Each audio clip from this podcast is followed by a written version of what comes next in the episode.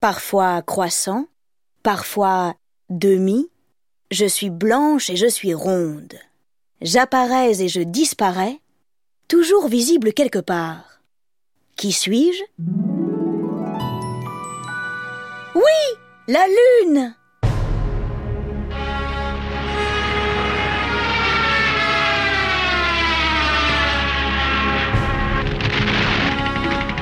Dans les années 1960, deux pays s'affrontent pour devenir le plus puissant du monde. À l'Est, la Russie. À l'Ouest, les États-Unis. Le combat n'a pas seulement lieu sur Terre, il se déroule aussi dans l'espace. Les États-Unis sont prêts à tout pour battre la Russie. Ils décident d'accomplir un exploit grandiose. Tu veux savoir lequel? Envoyer l'homme sur la Lune.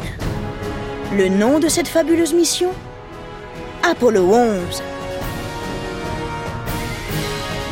Tu vas entendre le récit de l'aventure la plus extraordinaire de tous les temps.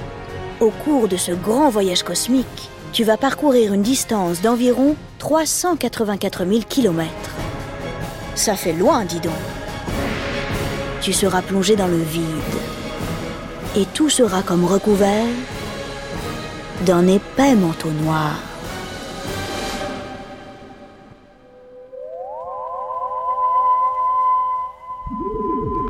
Sur la Lune, la température oscille entre moins 150 degrés à l'ombre et plus 100 degrés au soleil. Il n'y a ni eau, ni saison, ni nuages, ni vent. Une journée lunaire dure 696 heures, ce qui laisse, et oui, beaucoup plus de temps le matin pour croquer dans de délicieuses tartines beurrées, en faisant bien attention, évidemment, aux puissants rayons cosmiques envoyés par le Soleil.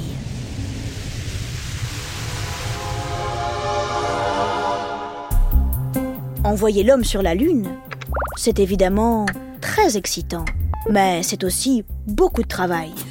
Pour la mission Apollo 11, trois astronautes ont été sélectionnés. Neil Armstrong, Edwin D. Buzz Aldrin et Michael Collins. Leur entraînement, tu peux l'imaginer, a été très intense.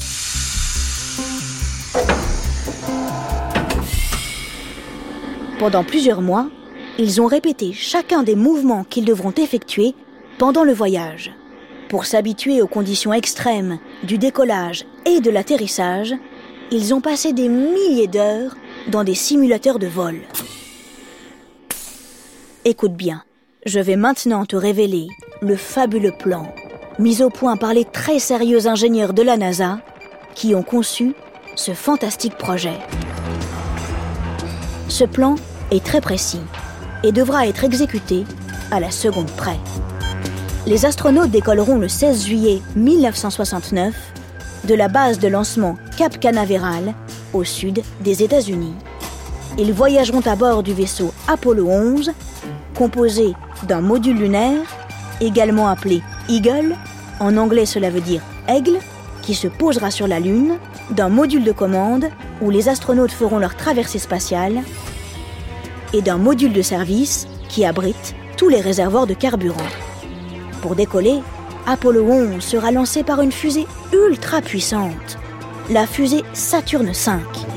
Elle fait trois étages, mesure 110 mètres et pèse 2900 tonnes. Ça fait 580 000 chats, j'ai compté. Saturne V propulsera l'équipage vers la Lune. Le 20 juillet, le module lunaire se sépara du module de commande qui restera comme suspendu dans l'espace. Ensuite, Eagle commencera sa descente et se posera sur la Lune, dans une région qui s'appelle la mer de la Tranquillité. Le voyage, aller-retour, est prévu pour durer huit jours. Tiens-toi prêt. Nous nous approchons maintenant dangereusement du décollage. La veille du lancement, les astronautes n'ont sûrement pas beaucoup dormi. En revanche, le matin du départ, ils ont, paraît-il, pris un bon petit déjeuner. Sans doute des œufs, un steak et quelques toasts, Quelque chose d'assez consistant, histoire de ne pas s'évanouir au moment du décollage. À 7 heures du matin, après avoir dit au revoir à leur famille, on les amène au sommet de la fusée. Neil Armstrong, Buzz Aldrin et Michael Collins s'installent dans le module de commande. On les attache et ça y est, les trappes se referment. Une foule immense s'est réunie sur le site de lancement. Soudain, dans les haut-parleurs, le compte à rebours commence. Plus possible de faire machine arrière. Attention. Accroche-toi. Le décollage est imminent.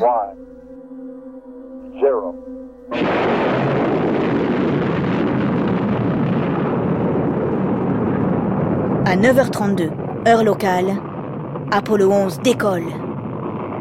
Une énorme boule de feu apparaît sous la fusée et se transforme en un torrent de flammes. La Terre tremble. Ça fait tellement de bruit qu'il faut se boucher les oreilles. En moins de 10 secondes, Apollo 11 file droit dans le gigantesque ciel.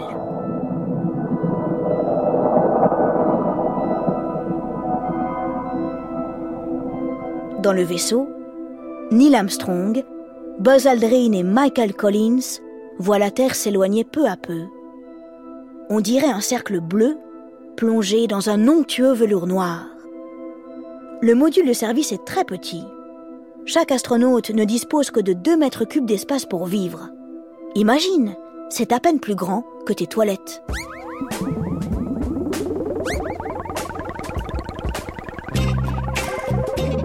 Durant le vol, l'emploi du temps est rempli. Il faut assurer toutes les opérations de pilotage, maintenir le bon cap vers la Lune et, bien évidemment, vérifier sans cesse la sécurité.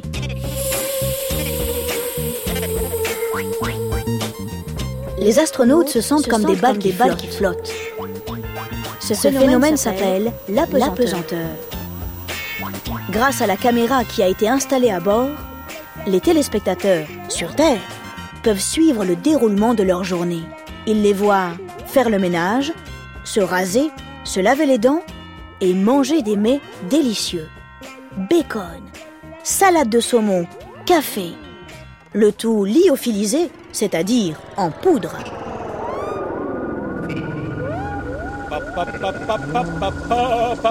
De temps en temps, Aldrin pousse la chansonnette.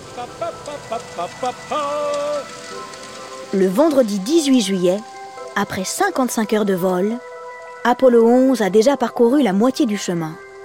La Lune s'approche. Le lendemain, elle apparaît dans le hublot. Waouh C'est véritablement spectaculaire.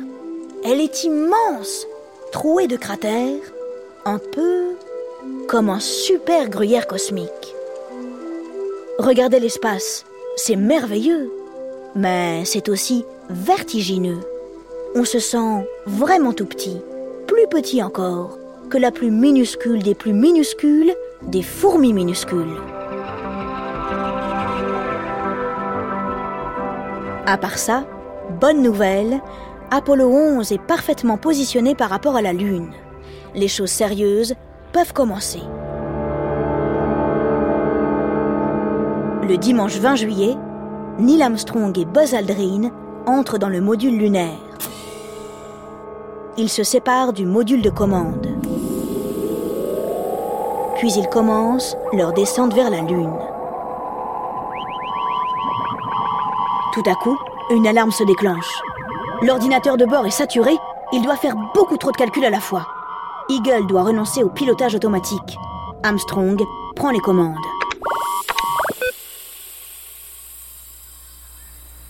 Quelques secondes plus tard, on entend enfin sa voix qui annonce L'aigle s'est posé.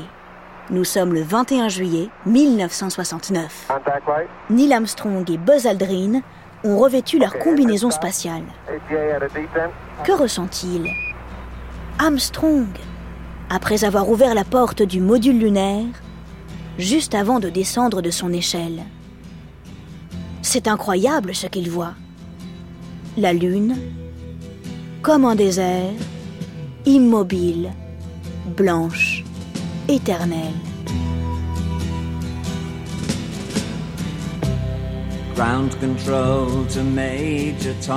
Lorsqu'il pose son pied pour la première fois sur le sol lunaire, il dit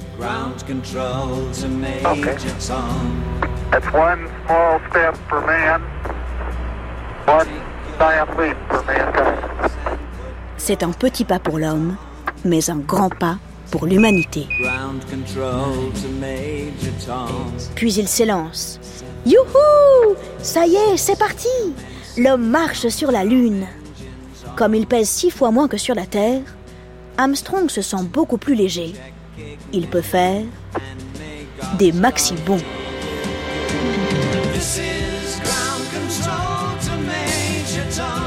Aldrin a lui aussi quitté le module lunaire.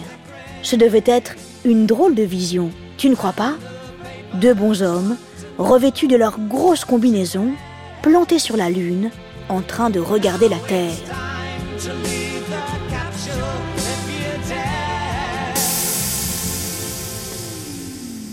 Mais ils ont également un rigoureux programme scientifique à exécuter. Neil Armstrong et Buzz Aldrin passent à peu près deux heures et demie sur la Lune. Puis ils remontent dans le module. Ils ont avec eux 21 kilos de roches. Goodbye la Lune Ils laissent à jamais leurs traces de pas dans la poussière cosmique.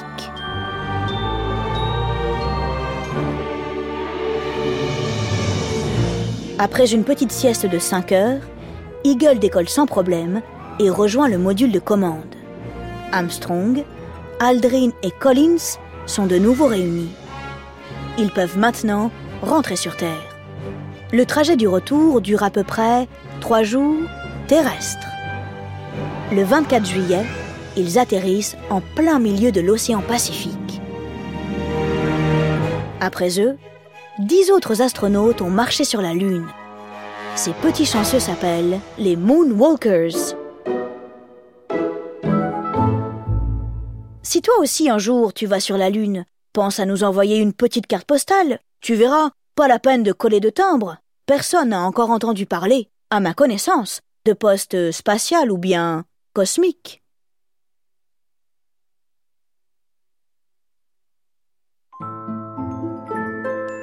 Et au fait, tu sais pourquoi une journée lunaire dure 696 heures? Une journée lunaire, c'est le temps que met la Lune pour faire le tour de la Terre. Et ça lui prend 29 jours, soit 696 heures. Une dernière chose, tu l'as peut-être remarqué, la Lune nous montre toujours la même face. La raison est simple. Pendant qu'elle tourne autour de la Terre, elle tourne sur elle-même à la même vitesse. On dit qu'elle est synchrone.